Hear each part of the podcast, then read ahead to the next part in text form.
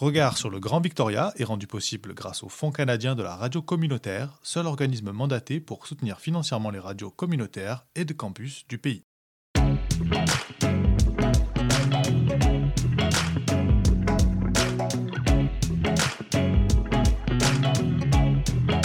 Regard sur le Grand Victoria.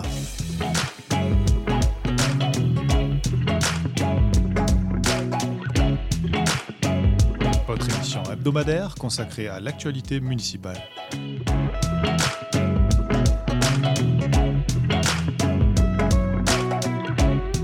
À retrouver tous les mercredis à midi et en rediffusion le samedi à 10h sur les ondes de Radio Victoria 107.9 FM. Mais aussi en balado sur radiovictoria.ca.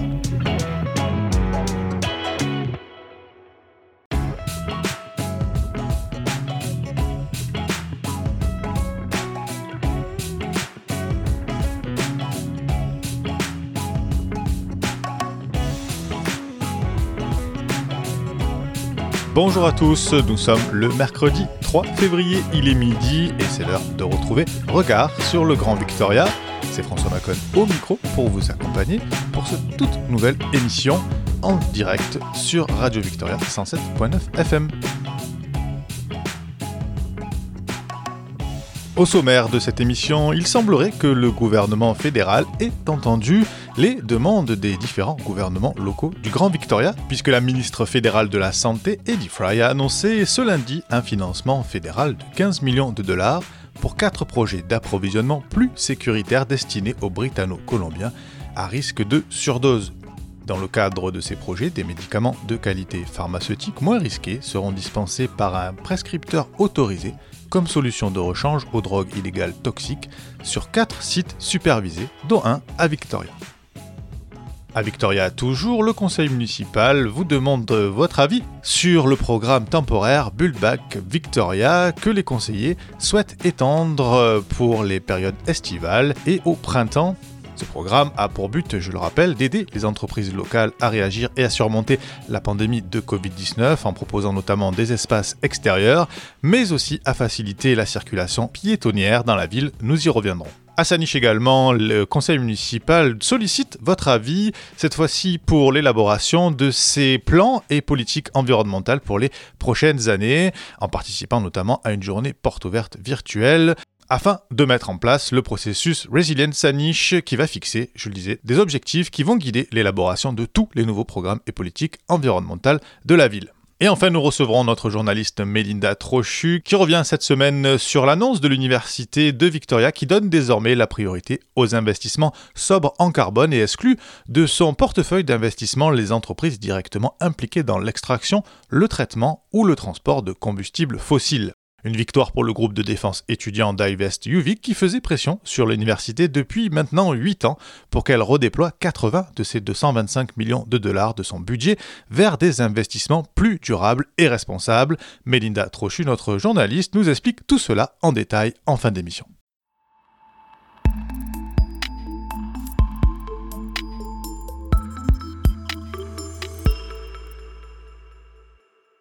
Et pour commencer cette émission, une bonne nouvelle pour tous les automobilistes de la province, puisque les conducteurs vont recevoir des rabais d'ICBC, la compagnie d'assurance, d'environ 190 dollars en moyenne ce printemps. ICBC a enregistré une réduction de 35% des réclamations d'avril à septembre dues aux limitations de déplacement en période de pandémie, ce qui s'est traduit par des économies de 720 millions de dollars. La perte liée aux primes, alors que beaucoup de gens ont annulé leur assurance puisqu'ils ne se déplaçaient plus autant qu'auparavant, ont fini par réduire ce total à 600 millions de dollars, qui seront donc redistribués aux assurés en mars.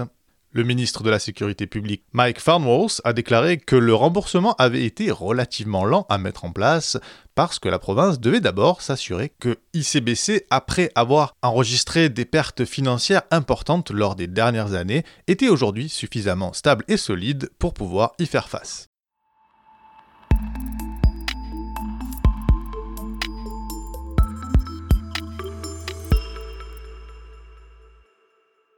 Et nous en parlions la semaine dernière avec notre invitée, la conseillère municipale de Saniche, Karen Harper, qui revenait pour nous sur la demande faite par le gouvernement local de Saniche au gouvernement fédéral de prendre en compte désormais la crise sanitaire urgente des décès par surdose en Colombie-Britannique. Une interview que je vous invite à retrouver en podcast sur le site radiovictoria.ca à la rubrique Regard. Et le gouvernement fédéral semble avoir entendu ces doléances puisqu'il a annoncé cette semaine le financement d'un projet pilote d'appropriation approvisionnement sécurisé en drogue de substitution en Colombie-Britannique. La ministre fédérale de la Santé, Eddie Fry, a en effet annoncé ce lundi un financement du gouvernement fédéral de 15 millions de dollars pour quatre projets d'approvisionnement plus sécuritaires destinés aux Britanno-Colombiens à risque de surdose. Dans le cadre de ces projets, des médicaments de qualité pharmaceutique moins risqués seront dispensés par un prescripteur autorisé comme solution de rechange aux drogues illégales toxiques en circulation sur quatre sites supervisés, dont un à Victoria et les trois autres sur le continent.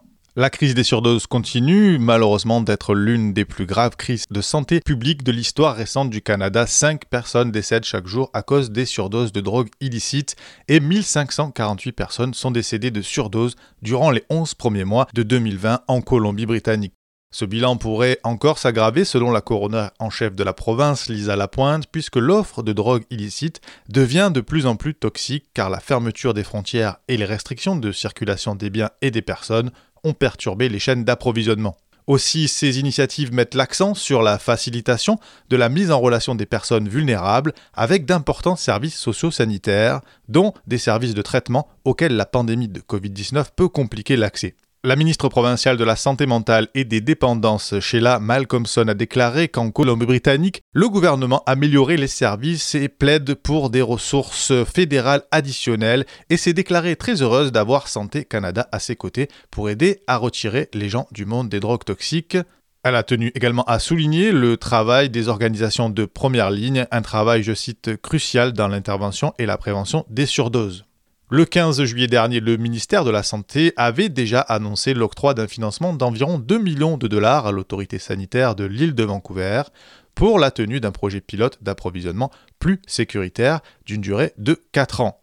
Celui-ci va donc perdurer et reçoit un financement de 4 millions de dollars. Le gouvernement fédéral rappelle lui que dans l'énoncé économique de l'automne 2020, le gouvernement s'est engagé à venir en aide aux Canadiens qui souffrent de troubles d'usage problématiques de substances par l'entremise d'un financement de 66 millions de dollars sur deux ans. Santé Canada a également publié une trousse d'outils que vous pouvez retrouver sur son site internet canada.ca Santé Canada Services et Dépendance aux drogues, une trousse d'outils qui comprend des lignes directrices à l'intention des fournisseurs de soins de santé sur le fait d'offrir des médicaments comme traitement pour le trouble lié à la consommation de substances psychoactives ou comme solution de rechange de qualité pharmaceutique aux drogues de rue toxiques pendant la pandémie.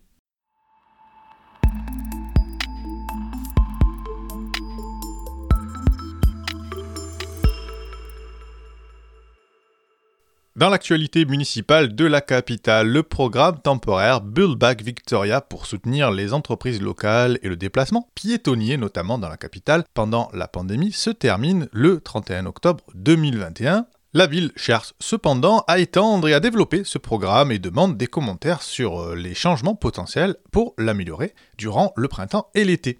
Lancé au printemps 2020, Bullback Victoria a pour but d'aider les entreprises locales à réagir et à surmonter la pandémie de la Covid-19 et les initiatives ont permis notamment aux entreprises et à la ville de réinventer l'espace public et ont permis aux résidents et aux visiteurs de découvrir la ville d'une nouvelle manière, que ce soit par l'entremise d'espaces modulaires et des patios temporaires en extérieur sur les rues notamment, la présence d'entreprises dans les parcs, de nouveaux emplacements de fournisseurs mobiles comme des food trucks, la fermeture partielle ou complète de certaines rues et le traitement prioritaire pour les piétons sur la rue Government.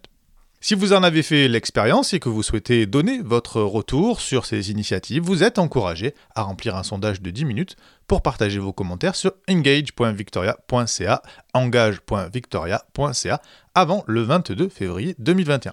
Et vous pouvez en apprendre plus sur la volonté des élus de développer ce programme Bullback Victoria sur victoria.ca barre oblique bise ressources.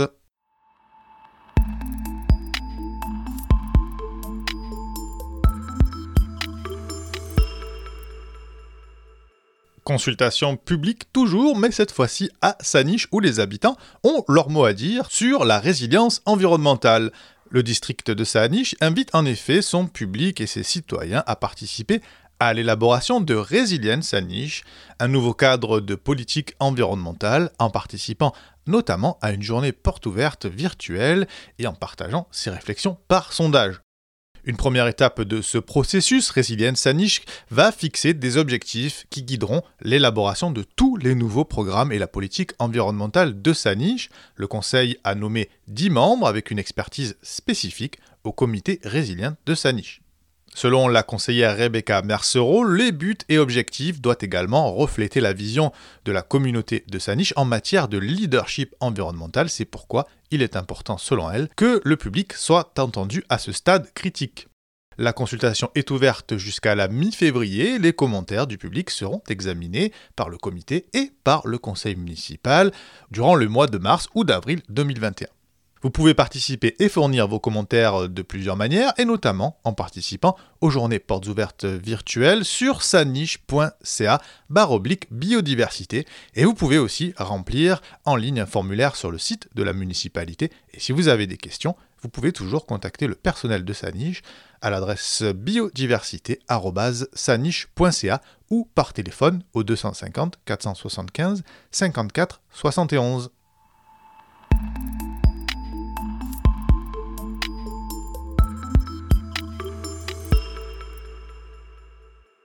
Et nous avons avec nous par téléphone Mélinda Trochu, notre journaliste. Bonjour Mélinda. Bonjour François. Alors tu es avec nous ce matin puisque l'Université de Victoria a annoncé qu'elle déplacera 88 millions de dollars de son budget d'investissement dans un fonds qui donne désormais la priorité aux investissements sobres en carbone et exclut les entreprises directement impliquées, je cite, dans l'extraction, le traitement ou le transport de combustibles fossiles selon le dernier communiqué de UVIC. Un groupe de défense des étudiants Divest UVIC faisait pression, je le rappelle, sur l'université pour qu'elle cesse d'investir dans les combustibles fossiles depuis maintenant 8 ans. Et désormais, le fonds de roulement de 225 millions de dollars, qui sert à financer les projets d'immobilisation, comme par exemple la construction de bâtiments, eh est libre de tout investissement qui implique des énergies à fort impact carbone. Melinda, est-ce que cette annonce a été suivie d'effet? Tout à fait, François. Les 80 millions de dollars ont été désinvestis hier. C'est ce que m'a expliqué Andrew Coward, le trésorier de l'université. Lors de notre conversation, il a vraiment tenu à reconnaître le rôle clé des élèves et des membres de la faculté qui ont fait pression pendant huit ans pour que l'université de Victoria retire ses investissements dans les énergies fossiles. Il y a un an, l'université a adopté une politique visant à réduire l'intensité carbone de ses investissements et à fournir une meilleure divulgation des émissions de carbone et des risques climatiques associés à son portefeuille. Cette politique vise à réduire l'intensité carbone des investissements à court terme de UVIC de 45% d'ici à 2030. Outre ce désinvestissement, UVIC a également investi 10 millions de dollars dans un fonds qui soutient les énergies renouvelables et qui est détenu par BlackRock. L'intérêt pour UVIC est que ce fonds d'impact sur les énergies renouvelables mesurera les émissions de carbone évitées par les investissements du fonds. C'est ce que m'a expliqué Andrew Coward. Le choix de BlackRock, cependant, peut laisser perplexe, car en 2020, BlackRock a voté contre 88% des résolutions sur le climat qui lui ont été présentées en tant qu'actionnaire. Emily Lowan, qui est impliquée dans Divest UVIC, le groupe qui a milité pour ce désinvestissement, m'a dit qu'ils n'ont pas été consultés sur cette décision et qu'ils auraient pris une autre direction. Je la cite, si ça avait été le cas. Elle dit que l'équilibre est délicat lorsqu'on cherche à atteindre un but immédiat et elle assure que le bon dialogue avec l'administration universitaire va continuer sur ce sujet. De son côté, Andrew Coward explique que les produits d'investissement disponibles ont mis du temps à répondre aux besoins des investisseurs et qu'il n'y a pas forcément beaucoup d'options, selon lui, lorsqu'un investisseur cherche un investissement à impact, tout en répondant également à des besoins en termes de retour financier. Cette décision stratégique, donc prise par l'Université de Victoria, est-elle vécue comme une victoire des étudiants? Complètement. Un exemple, en 2015, les étudiants avaient tenu un référendum et 77% des participants s'étaient prononcés en faveur du désinvestissement. Alors hier, j'ai discuté avec Emily Lowan et elle était vraiment très heureuse que le désinvestissement se fasse dans la foulée de l'annonce. Elle m'a dit qu'elle a l'impression que l'université écoute enfin ses étudiants après huit ans de lutte et ce, depuis l'arrivée de Kevin Hall en novembre en tant que nouveau président. À quoi peut-on s'attendre désormais? Que va-t-il se passer concrètement? Même si pour Emily Lowan c'est une victoire majeure, le combat des étudiants n'est pas terminé car le fonds de dotation à long terme de la fondation universitaire contient toujours des investissements liés aux énergies fossiles. On parlerait de 40 millions de dollars selon Emily Lowan. Mais l'université n'a pas de pouvoir de décision sur ce fonds. Andrew Coward m'a assuré que l'université allait communiquer auprès de la fondation sur sa démarche de désinvestissement. Du côté de Divest la nouvelle cible est claire obtenir de la Fondation un désinvestissement de ses placements liés aux énergies fossiles. Le groupe prévoit ensuite de continuer à travailler avec la coalition d'universités canadiennes qui œuvre pour ces désinvestissements et les étudiants souhaitent également être solidaires des défenseurs des terres autochtones de la Colombie-Britannique et de toute l'île de la Tortue. C'est le nom autochtone qui désigne le continent de l'Amérique du Nord. Melinda, merci beaucoup pour toutes ces informations. Euh, on va rappeler que tu es aussi productrice de l'émission Chaque chose en son temps diffusée euh, le mercredi, c'est bien ça, sur Radio Victoria Oui, à 16h. On écoutera ça donc avec euh, grande attention. Merci encore d'avoir été avec nous ce matin. Merci François.